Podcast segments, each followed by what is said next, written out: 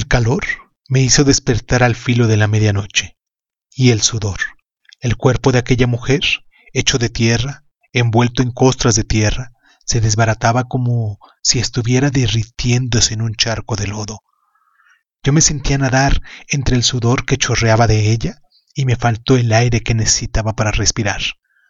Entonces me levanté. La mujer dormía. De su boca borbotaba un ruido de burbujas muy parecido al del estertor. Salí a la calle para buscar el aire, pero el calor que me perseguía no se despegaba de mí. Y es que no había aire, solo una noche entorpecida y quieta, acalorada por la canícula de agosto.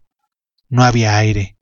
Tuve que sorber el mismo aire que salía de mi boca, deteniéndolo con las manos antes de que se fuera.